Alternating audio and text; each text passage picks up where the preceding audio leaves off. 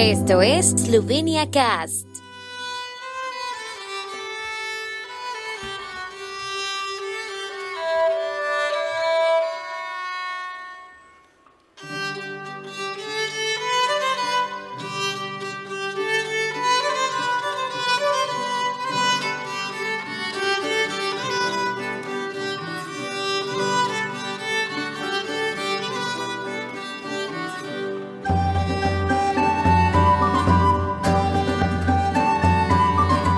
Reforma fue un movimiento religioso, cultural y político del siglo XVI que comenzó con la famosa obra del teólogo Martín Lutero en 1517. La reforma también fue importante para el desarrollo cultural de los eslovenos porque dentro de ella se creó la lengua literaria eslovena. El primer libro impreso en esloveno, Catechism, fue escrito por Primoz Trubar.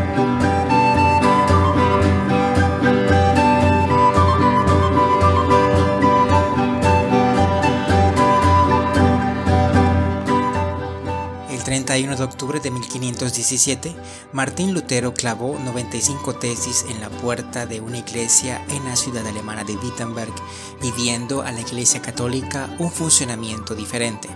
El mayor problema para él eran las indulgencias de la iglesia, especialmente las indulgencias para los muertos en el purgatorio, pero más que todo exigía sencillez a la iglesia que renunciara al culto de los santos impedir que la Iglesia se colocara por encima del Estado y que todo creyente debiera leer la Biblia en su lengua materna. El deseo de Lutero de que todos los creyentes leyeran la Biblia en su lengua materna tuvo un impacto significativo en el desarrollo de la literatura en idiomas europeos más pequeños, incluido el esloveno. El movimiento de la reforma marcó el espacio esloveno principalmente con la creación de los primeros libros impresos que envolvieron el lenguaje literario esloveno y estimularon el proceso de conciencia nacional. Al mismo tiempo trajo a la nación el comienzo de la educación en idioma esloveno.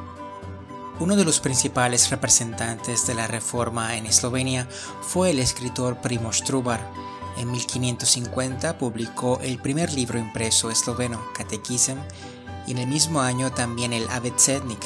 Posteriormente también aparecieron la gramática Zimske Ulice Proste de Adam Bohoric en 1584 y la Otrochia Biblia, Biblia infantil, de Sebastian Krell en 1566. Durante la Reforma también recibimos la primera traducción de la Biblia al esloveno, traducida en 1583 por Yuri Dalmatin.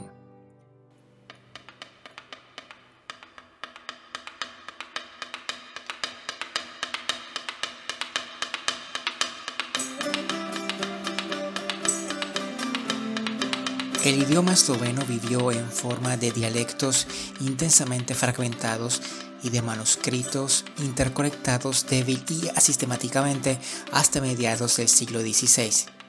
Primoz Trubar decidió elegir estándares de lenguaje anclados centralmente sobre la base de su experiencia de vida. Antes de convertirse al protestantismo, tuvo contacto con rincones diferentes del territorio esloveno, como Rashica, Trieste, Radice, Laško, Ljubljana, Celje y Šentjerne. Respaldado por su inventiva, el uso de la imprenta como la técnica más avanzada disponible en ese momento, su espíritu de emprendimiento, diligencia y talento para hablar y escuchar, Trubar implementó el esloveno estándar en más de 20 libros con diferentes tipos de texto, desde una simple cartilla a discusiones teológicas, de la narración a la poesía, de los calendarios y registros a las oraciones. A través de estos libros se dirigió claramente a los eslovenos, a aquellos que sabían leer, y así adquirió un número suficiente de seguidores fervientes, imitadores entusiastas y desarrolladores exitosos como Krell, Dalmatin, Bohoric y otros, muy a pesar del débil eco de las ideas protestantes entre la mayoría de la población campesina. Un 90% de la población eslovena eran agricultores.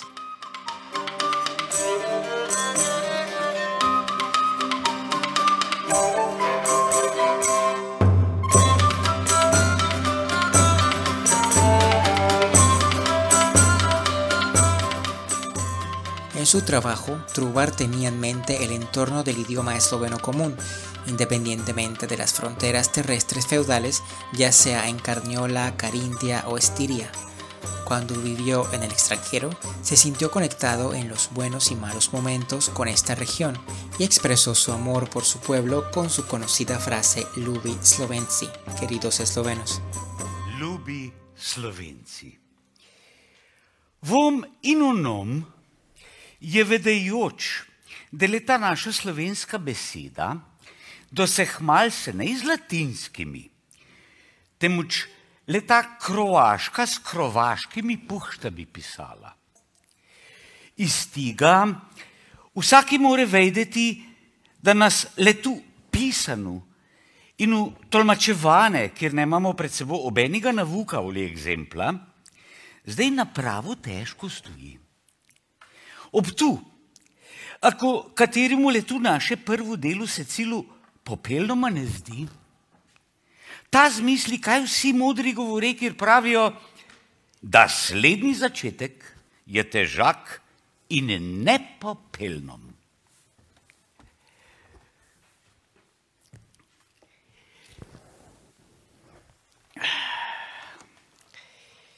Mi smo, Bog vej, dosti izmišljali, s kakovimi puštabi to našo besedo bi mogli prav po tej ortografiji štatnu in vzastopnu pisati.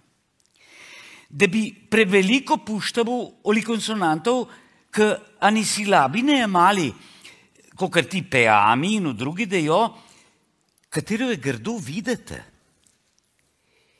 Tako mi ne smo mogli zdaj v naši zastopnosti drugače najti, temveč da se ta H za CH ta V za pul F pišejo in upostavijo, in da se ti štimovci izreko pošegi našega jezika.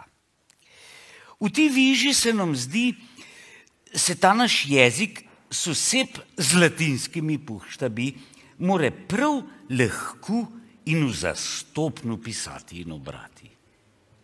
Timu da je Jezus Kristus svojo milost. Tako bodi.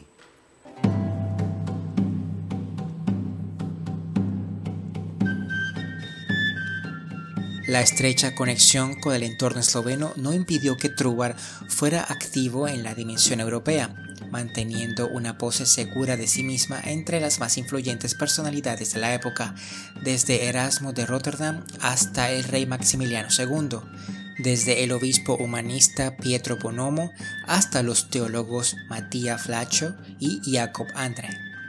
El Catequism y el Abetsednik de Trubar se consideran los libros más importantes de la historia de Eslovenia, ya que su publicación convirtió al esloveno en lengua literaria. El Catequism se basa en las obras de Veit Dietrich, Martín Lutero, Matías Flacho y Johann Brenz. Con esta obra, Trubar quería enseñar a los eslovenos la fe protestante. El Catequism tiene 260 páginas, en las que se encuentran algunas enseñanzas protestantes básicas, seis canciones, dos oraciones y un sermón sobre la fe. En el Catequism, Trubar nombró al pueblo esloveno por primera vez. Consciente de que primero tendría que enseñar a los habitantes los conceptos básicos de la lectura y la oración, publicó el Abetsetnik el mismo año. La cartilla consta de ocho páginas. Si bien el catecismo estaba destinado a un lector más educado, el alfabeto estaba destinado al sector menos alfabetizado de los eslovenos. Como base idiomática en la que se escribieron los primeros libros impresos eslovenos, Trubar utilizó el dialecto del área de Eslovenia Central, donde se mezcla el dialecto de Gorenska y Dolenska.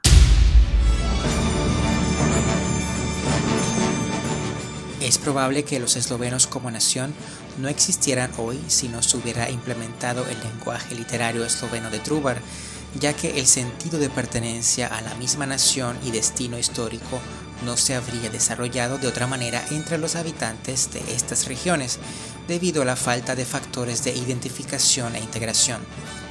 En lugar de establecer una identidad nacional eslovena moderna y construir un Estado, probablemente habrían predominado los impactos de asimilación de las comunidades lingüísticas eslovenas con los centros de atracción poblacional, políticos y militares. En Eslovenia, el Día de la Reforma se celebró por primera vez como fiesta nacional en 1992.